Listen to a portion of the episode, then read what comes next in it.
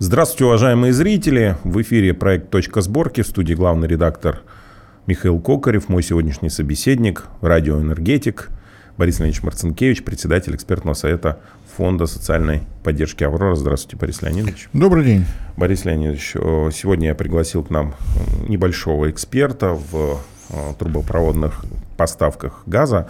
Э, Владимир Владимирович его зовут. Вот. Темный властелин – а, это он, да. Узнал, узнал. Узнаете. А, в пятницу, 13 января, в тот момент, когда а, вероломно YouTube завалил канал «Точка сборки» и все остальные каналы «Аврора», а, видимо, эксперт Владимир Владимирович что-то устроил в Литве на газопроводе. Возможно, он, возможно, не он. Что случилось сейчас? Я просто зачитаю. В Пасвальском районе Литвы произошел взрыв на газопроводе, по которому газ транспортируется в том числе и в Латвию. Согласно публикациям, информация о ЧП поступила э, в 16.57, и столб огня был около 50 метров. Почти никто из э, известных э, экспертов-энергетиков, да и СМИ, в принципе, серьезно эту тему не будировали и не комментировали. Расскажите, пожалуйста, что же там произошло? Все-таки Прибалтика, все-таки газ, э, Европа мерзнут. Ну, Прибалтика, кроме того, что умеет рисовывать российских журналистов, интересен не только этим. А, на самом деле, э, много критики, особенно среди э, левопатриотической общественности, зачем мы вообще с Прибалтикой работаем, да кому она нужна и так далее, и так далее. А, действительно, мягко будет сказано, не самый крупный регион, не самый экономически развитый, что нас, собственно говоря, связывает. Если мы отматываем а, по состоянию на 91 год, когда вот мы разошлись как в море корабли, а, что нас связывало на тот момент с Прибалтикой? Во-первых, а, порты, морские порты, от которых начинается железная дорога с колеей 15-20. На тот момент портов на нашем Балтийском побережье у нас было немного, эти порты были важны. Таллин, Новоталлинский порт, Рига, Венспилский порт, Лиепая, Клайпеда все они э, расширялись, естественно, в советское время, железные дороги для того, чтобы транспортировать грузы дальше, и для того, чтобы транспортировать грузы на экспорт, тоже строились в советское время. Вот это нас э, связывало совершенно точно. Кроме того, э, по окончании Великой Отечественной войны были огромные инвестиции в развитие энергетики, электроэнергетики, так скажем. Строились десятками новые электростанции, и э, на тот момент 91 года энерги... вся э, электроэнергетики э, Прибалтики, это была составная часть э, северо-западного региона единой энергетической системы Союза Советских Социалистических Республик. А раз уж эти страны перешли на новые валюты, для нас, для России, это стало источником поступления валютных средств. Вроде бы и небольшой рынок, но после того, как в мае 22 года поставки электроэнергии были прекращены, Э, в Прибалтику и Финляндию э, общий э, объем падения экспорта для компании Интеррау, нашего монополиста по экспорту электроэнергии, упали наполовину. То есть на самом деле объем прокачивался достаточно большой, и с учетом того, что происходит с тарифами на электроэнергию, нам это было выгодно, прямо скажем. Теперь почему мы по-прежнему сохраняем какой-то интерес к Прибалтике, помимо того, что это источник прибыли – Э, геология, против которой не поспоришь. Э, газоснабжение Прибалтики э, тоже нарастало, развивалось постепенно. Это целая система магистральных газопроводов «Северное сияние», «Сибирский газ». Но для того, чтобы сглаживать те самые суточные и полугодовые колебания, отопительный сезон, не отопительный сезон, утро-вечер, выходной день, рабочий день и так далее, подземное хранилище газа было нужно – в регионе его искали достаточно долго, то есть по всем трем республикам, по Ленинградской, по Псковской области, вот по всему региону геологи искали, искали, искали, но ничего подходящего, кроме как э, недалеко от Риги, в Латвии, в местечке с названием Инчукаунс. Его никто не придумал, это достаточно старая деревня, вот они с таким названием жили и жили. Были обнаружены э, слои пористого песчаника подходящего, это не Э, бывшее подземное э, месторождение, это именно песчаник. Как это выглядит? Это достаточно рыхлый песок, он способен принять достаточно большое количество газа, если его под давлением подавать, тогда слой водоносный, который ограничивает снизу, вода просто уйдет вниз в, в этот слой. Обратное давление, газ поднялся, вода вслед за ним, соответственно, достаточно сложное инженерное сооружение, потому что газ, да, хранится, но после того, как его на поверхность подняли, его надо осушить от паров воды. Вот такая конструкция. Э, почему Инчуканс? Э, такое э, подземное хранилище должно быть строго изолировано, чтобы природный газ не поднимался наверх. Это и пожары опасные, просто для здоровья человека совершенно не полезно, для здоровья природы. Подходящие слои песчаника нашли в Эстонии, но там глиняная крышечка сверху всего 20 метров. То есть было опасение, что при тех давлениях, которые необходимы, а давление надо держать постоянно, потому что если вы выключаете компрессор, то вода поднимается, и газ просто, просто уйдет. Надо держать постоянно. Если высокое давление внутри, то этой глиняной крышечки может не хватить. Подходящий слой песчаника нашли на территории Литвы, но там глубина а, залегания до двух километров. То есть там с экономической точки зрения, кто бы что ни рассказывал, при социализме деньги тоже считать умели. Поднимать газ с двух километров, это ну, практически как работа на месторождении. А, Инчукалс это 200 метров плотной глины, водонепроницаемые, газонепроницаемые, вот то, что нужно. Общий активный объем, то есть 3,2 миллиарда кубометров, ничего крупнее в регионе нет.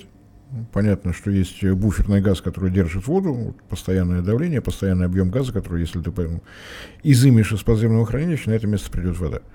Все начнется по новой. Это подземное хранилище постепенно заполнялось. Предназначено оно было для обеспечение в отопительный сезон газом не только Латвии советской, не только советской Эстонии, но и прилегающих областей России. Псковская, Новгородская, Ленинградская. Э, на территории Ленинградской области нашли э, подходящее место в Гатчине, но там объем 500 миллионов кубометров и город Ленинград. Соответственно, все это на один город и приходится, а в области было сложно. Поэтому развивалась не только а, система газопроводов, которые газ а, подавали в Инчукалс, но и а, система трубопроводов, которая его разводила из Инчукалс. И по состоянию на сегодня Латвия единственная страна, поставляющая газ в Россию.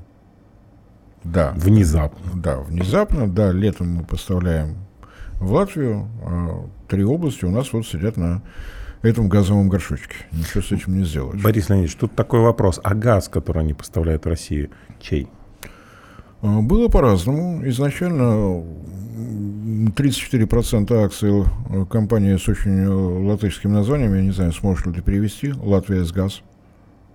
Не переведешь. Вообще, очень, очень, очень сложно. сложно 34% акций принадлежало «Газпрому», потом после э, того, как Латвия вляпалась в Евросоюз, вступила совершенно добровольно в Европейский Союз, правда, все население Латвии знает, как проходил этот референдум, как считали голоса.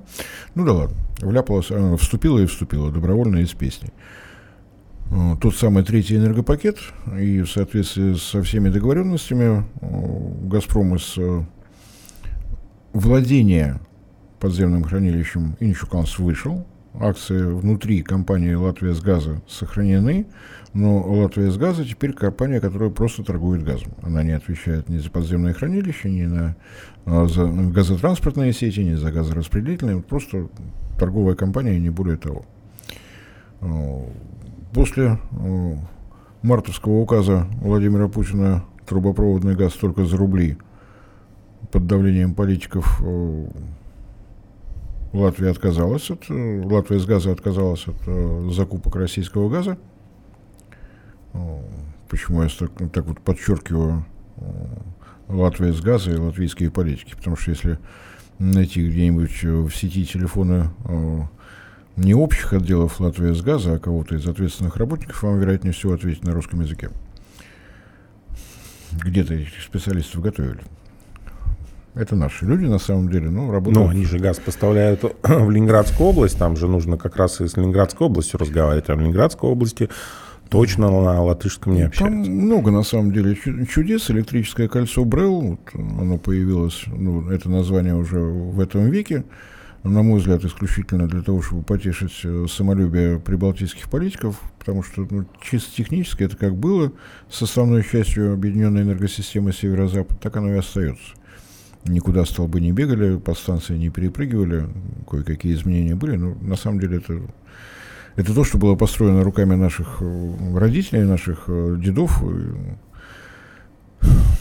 то, что по-прежнему нас связывает. То есть ни, ничего на территории бывшего Советского Союза не изменилось. Нас связывают стальными нитями линии электропередач, рельсы железных дорог и трубопровода. Ну, еще культура общая. Это, это уже не ко мне. Это уже не к вам, Я, да. я говорю о, о железе, вот оно вполне ощутимая. А Брел – это э, та самая известная сеть Бразилия, Россия, э, Эстония, Латвия.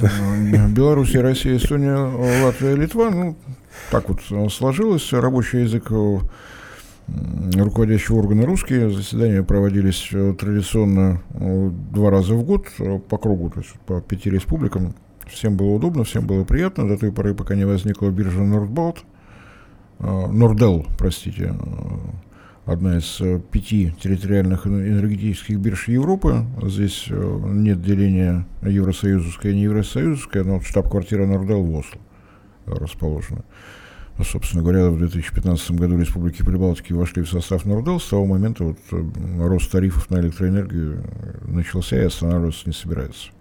Я почему так подробно рассказывал про Инчукаланс? Это та причина, что по которым мы продолжаем поддерживать какие-то экономические отношения с Прибалтикой. Как бы кто ни кричал, это чисто физическая, геологическая, это, географическая вот, составляющая. С, с матушкой да. природы не поспоришь. Как эту проблему можно решить? Либо надо а, всем трем республикам переходить на какой-то другой энергетический ресурс. Соответственно, решать вопрос обеспечения теплом в, в зимнее время. Сложно, дорого, а поскольку а после реформ э, команды Анатолия Чубайса в РАО ЕС России, частные собственники, не все это просто еще какие-то действия можно предпринимать, перевести с угля, э, с газа на уголь, чтобы появилась возможность э, в соответствии с пожеланиями латвийских политиков вдоль границы каменную стену построить и забыть, что они там вообще есть. Ну, вот на день сегодняшний мы намертво связаны с Латвией, конкретно с Латвией, тем самым подземным хранилищем газа Инчуканс. Просто имейте это в виду, когда вы будете комментировать э, сегодняшний выпуск и кричать о том, да послать их всех, а не получится. Нет, можем. Ну, просто тогда Ленинградская, Псковская э, Новгородская. области, Новгородская, это там и так сейчас летом-то чеснок еле-еле колосится, а зимой будет все что угодно, только не тепло дома. Ну вот, к сожалению, вот такая проблема. Можно, конечно, решать э, вопросы за счет электрообогрева строящиеся новые энергоблоки Ленинградской атомной электростанции. Там были реакторы РБМК, сейчас э, ВВР-1200, вот прибавка.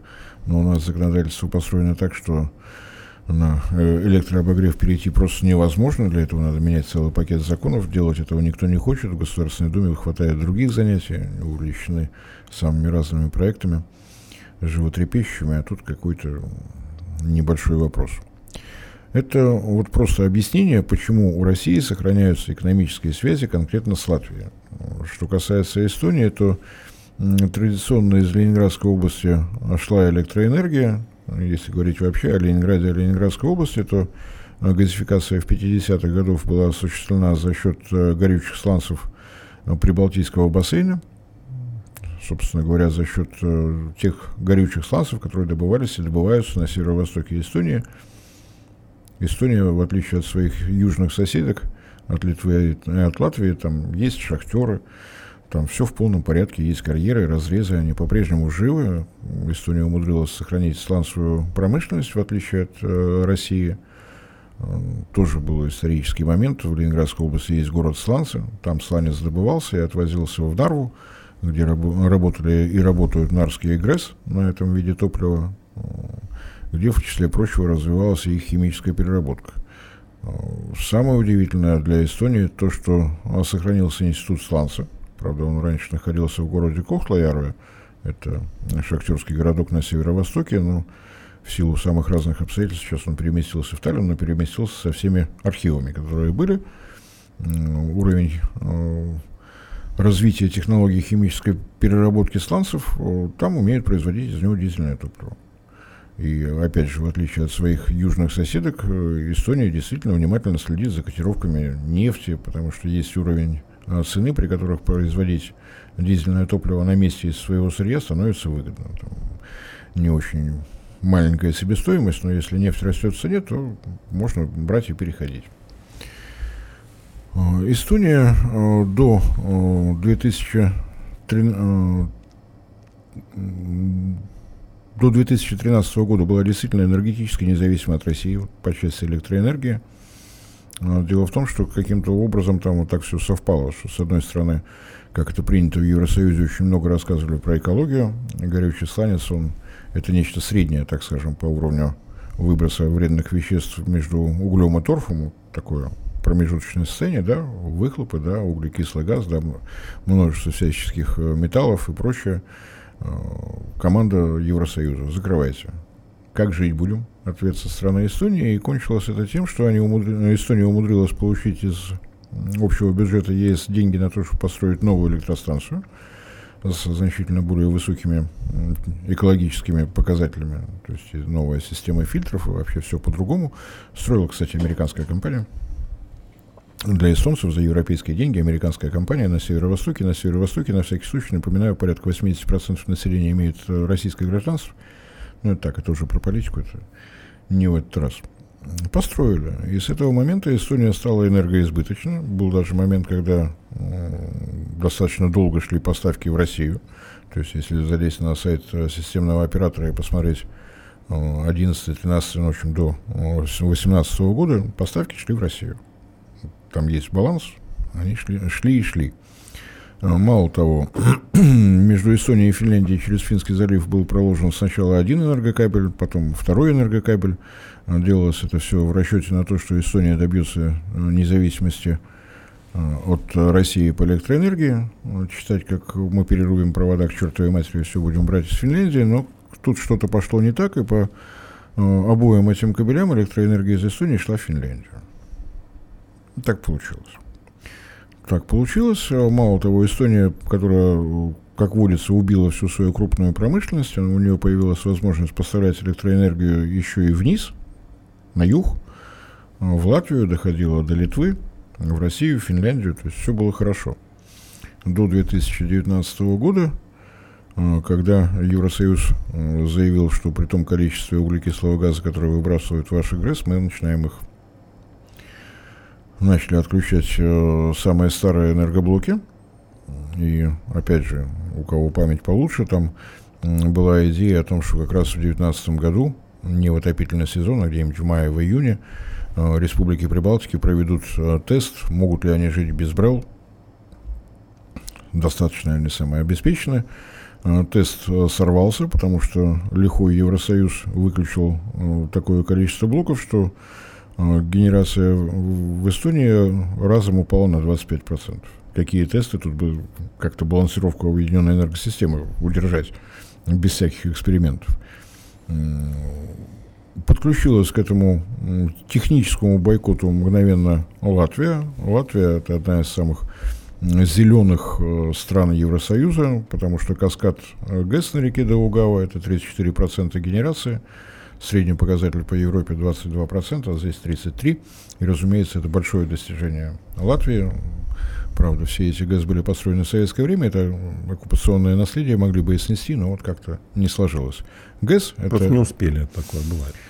Э, ГЭС это э, сезонные колебания. Зимой нужно накапливать электроэнергию. Э, электростанции на горючем сланце в Эстонии работают вне зависимости от погоды.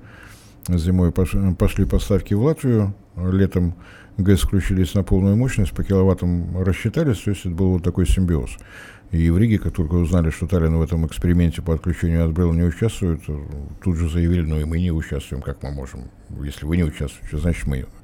Мы тоже не участвуем.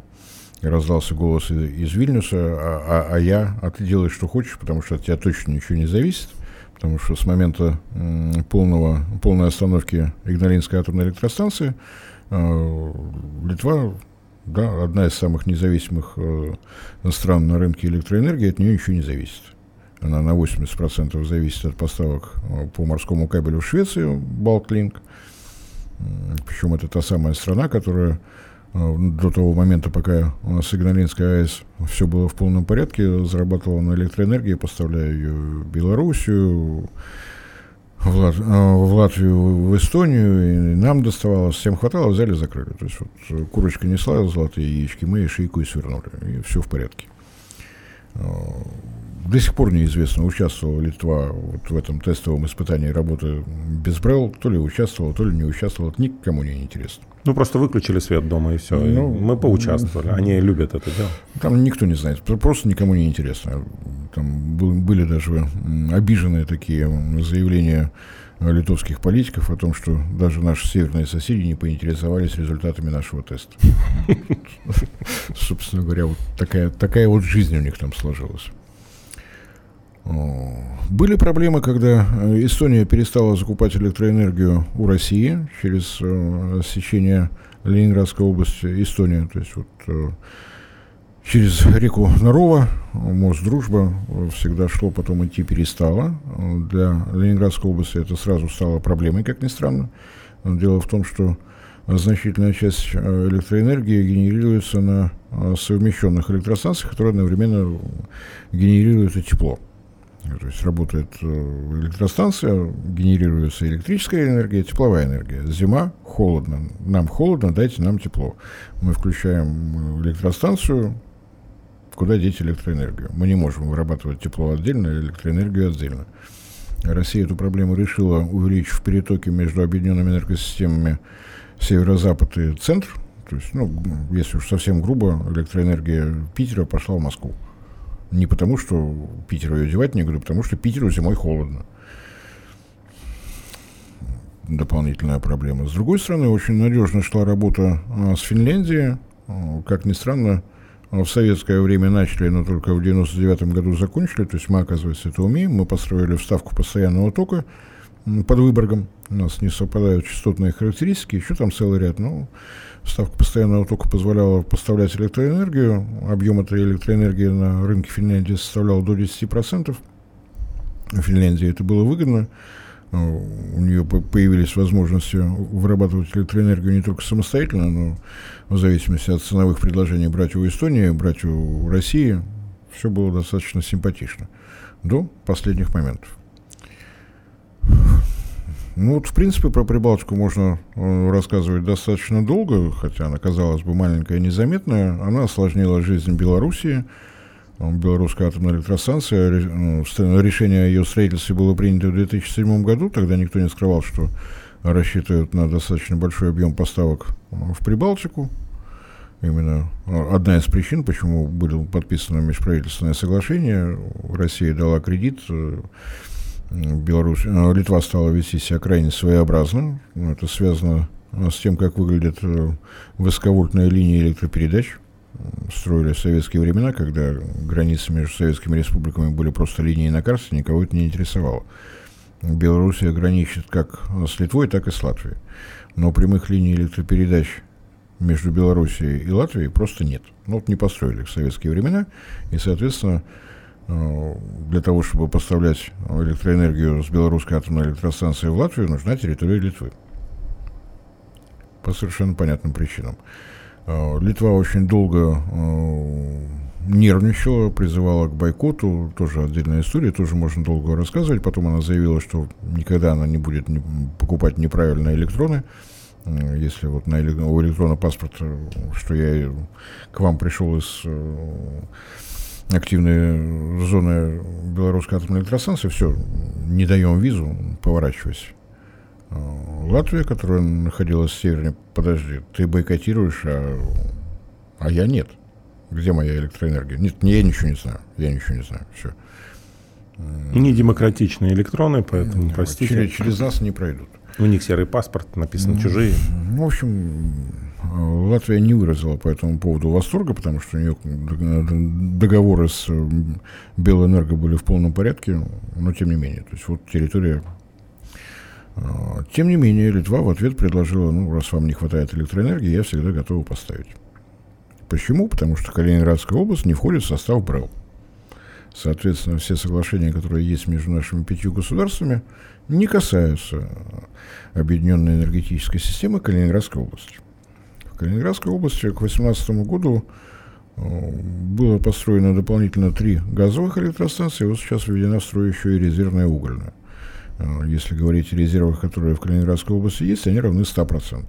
То есть э, в Калининградской области может производиться в два раза больше электроэнергии, чем Калининградская область способна потребить. А вдруг зима холодная? Нет, это не зима холодная. Они уже когда строились э, компании оператором и компанией владельцем новых э, генерирующих мощностей в Калининградской области является компания Интеррау. То есть сразу изначально было заточено под то, что в Литву, которая благополучно убила у себя Игналинскую атомную электростанцию, от чего бы и нет. Компания Интеррау нашла себе хорошего партнера в Литве, через него и поставляла, прикупила там, кстати, небольшой ветропарк, это литовская компания, сейчас название скажу по-литовски. Готов? Угу. Интеррау Литова. Да что ж такое? Какие-то переводы вот, у ну, вас. Ну, вот такие очень, очень, очень сложный литовский язык. А, но при этом нет никаких прав собственности у Интерау на Интерау Литву, ни в коем случае. Литва не прогнулась под влияние Кремля. 100% акций компании Литва, вот Интерау Литва принадлежит финской компании. Финская компания называется Интерау Норд. Что-то тут как-то вот, вот. какой-то даже даже не холдинг, даже не муж и жена, не, не, четыре разных человека. Да, абсолютно. Руки Москвы там нет, но а то, что финская компания на 100% принадлежит Интеррау, ну это просто случайность. Повезло. И вот между двумя этими... А это нас не волнует. Это не волнует. Открываем в Литве учредительные документы. Кто владелец? Финны. Все в порядке. Нет здесь России, отстаньте. И вот Интеррау и Интеррау Литва как-то нашли между собой общий язык, и достаточно большой объем поставок шли. Можно... Я думаю, язык этот был русский. Ну, не знаю, сложно сказать. На тот момент, когда, допустим, поступал запрос от Латвии, не хватает электроэнергии, не хватало дождей, не заполнено водохранилище или еще что-то в этом духе, э, литовская компания Интеррау Литова говорила, «А у меня есть. Вот так как-то везло. Взаимовыгодное партнерство, так сказать, ну, кооперация. Вот так как-то везло, то есть на этом достаточно неплохо зарабатывали до э, мая 2022 года, э, когда э, энергобиржа Нордел сначала, а вслед за ней и энергетические компании Финляндии, Эстонии, Латвии, Литвы заявили, что не будут они больше закупать электроэнергию у Интеррау, потому что рублей нет. В Интеррау, я думаю, еще полгода пытались понять, что это написано. Никто никаких рублей не просил. Платили вы, ну, нет у вас денег, платили вы евро. Ну, ничего, мы же принимали. Ну, вот такой момент возник. Что это означает? У нас заперта часть мощностей в Калининградской области, то есть порядка двух миллиардов киловатт-часов там не производится. Их просто некуда деть, потому что пока никто не думал о том, чтобы в Калининградской области построить что-то крупное, энергопотребляющее, расширить хоть что-нибудь. Э, Теплицы с хризантемами, которые сейчас практически да очень хоть, дорого будут в Голландии. Хоть с тюльпанами. Да, с тюльпанами. За последнее время самый крупный инвестиционный проект – это гигафабрика накопители энергии э, в исполнении Росатома, но стройка только началась, то есть пока не заработала. И ну, точно такая же проблема возникла в Ленинградской области, потому что нет поставок ни в Финляндию по вставке постоянного тока под Выборгом, ни поставок э, в Эстонию.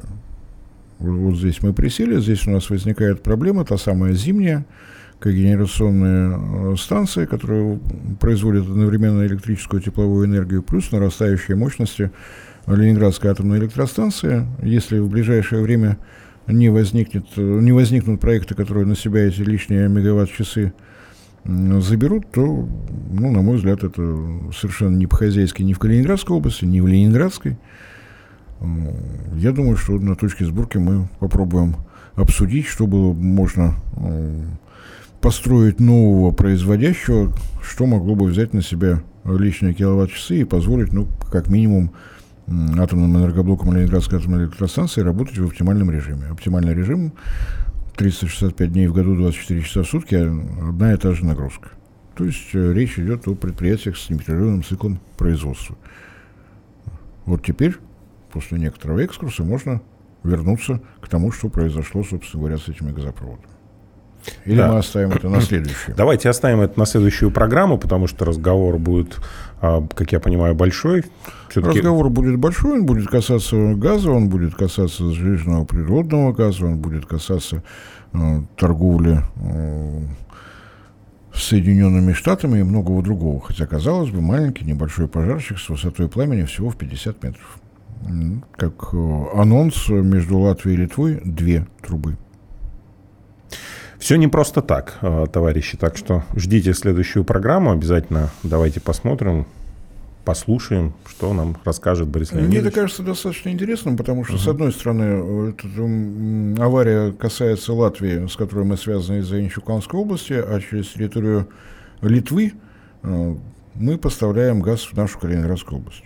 Так что, как ни странно, мы заинтересованы в том, чтобы в газовом хозяйстве и Литвы, и Латвии наблюдался порядок так сложилось, что так сложилась политическая география, так сложилась геология, что мы некоторым образом связаны и с Литвой, и с Латвией. Я очень надеюсь, что э, темный властелин Владимир Владимирович нас еще посетит. Спасибо большое, Владимир Владимирович, что были Без сегодня. него никак. Мы обязательно коснемся того, почему он находится рядом с нами, когда будем говорить о газовом хозяйстве и об этой аварии подробнее. С нами был радиоэнергетик, э, председатель экспертного совета Фонда социальной поддержки «Аврора». Борис Леонидович Марцинкевич. Спасибо большое, Борис Леонидович. Не забывайте подписываться на наш канал, не забывайте распространять наши передачи в ваших социальных сетях. Этим вы поможете развитию нашего проекта. Всем спасибо за внимание, всего доброго. До скорых встреч.